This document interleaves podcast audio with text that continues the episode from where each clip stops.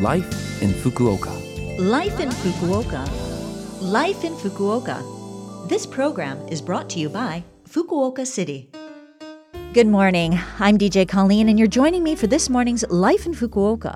Life in Fukuoka is a short program to share information with you on how to enjoy living more comfortably in Fukuoka City, as well as to keep you updated with things to do when you're out and useful lifestyle information. So, to get all of that in English, just tune in every Monday at this time with me, Colleen. Life, in Fukuoka. This morning, we're starting off with something pretty yummy, and that's sakura mochi or cherry blossom rice cakes, the Japanese sweet of spring. It seems that sakura mochi can be split into two main categories. There's the Kanto style chomeiji and the Kansai style domyoji. Both of them are simply called sakura mochi, but when they need to be differentiated, they're called by the names chomeiji and domyoji. So, what's the difference? Well, chomeiji uses flour to make a dough that is baked. Sweet bean paste is wrapped in it, and you get a crepe like sweet in this style. In the case of domyoji, mochi rice is used to make manju, which looks like a bun. Both are wrapped in salted pickled sakura leaves. Uh, they're sweet with a little salty kick and absolutely delicious. Although, if you eat the leaf or not, it's really up to you.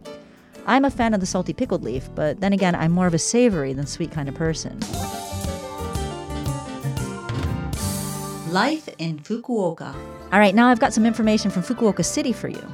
Every year at the end of March, the consultation desks at the city ward offices get busy with people wrapping things up for the fiscal year, and so the city asks that if you're moving, to come in as soon as you can to get your house moving procedures wrapped up. If you're moving out of Fukuoka City, you need to submit a notification of your move by the day you move out. The city will then issue a moving out certificate, which you'll need to show at the municipal office of your new address. If you're moving to another address within Fukuoka City, you don't need to submit a moving out notification, but you do need to submit a moving in certificate to your local ward office within 14 days of your move.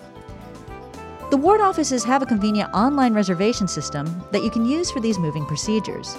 Just make a reservation from your phone or computer at least five business days in advance. You put in the change of address and the date you want to go in to get things done, and when you arrive at the ward office to complete your moving procedures, your time at the consultation desk will go quicker and smoother. You can see what documents or information you need to bring with you if you just check the Fukuoka City's official line account. Two things you shouldn't forget are your residence and My Number cards. You can also check how busy the consultation desk is through that line account, so take advantage of it. And one more thing. When you move, you have to arrange to have your water turned on or turned off yourself. To get that done, you need to notify the Waterworks Bureau at least four business days in advance of the day you move.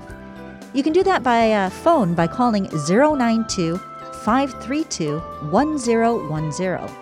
Again, that phone number is 092 532 1010. The website says they support a number of languages. You can also take care of it via the internet, but you need to do that five business days in advance of your move. Just type in Fukuoka Shi Suido Kyoku in hiragana in your search engine. So we've still got to be careful, so once again, we're asking everyone to continue to practice basic infection prevention measures to fight against the spread of COVID 19. Wear a mask, wash your hands, gargle, and avoid the three C's. That means you should avoid closed rooms with poor ventilation, try not to be in crowded places, and avoid close contact conversations. Life in Fukuoka. Well, that was a lot of information today on life in Fukuoka, so if you want to listen to the program again, you can as a podcast, and you can also see the contents of today's show if you go to this program's blog on the Love FM website. Today, I'll leave you with Our House by Madness, because of course, house moving is a bit of madness sometimes, but when it's all done, you can say, This is our house. Have a great day, and I'll speak to you next week.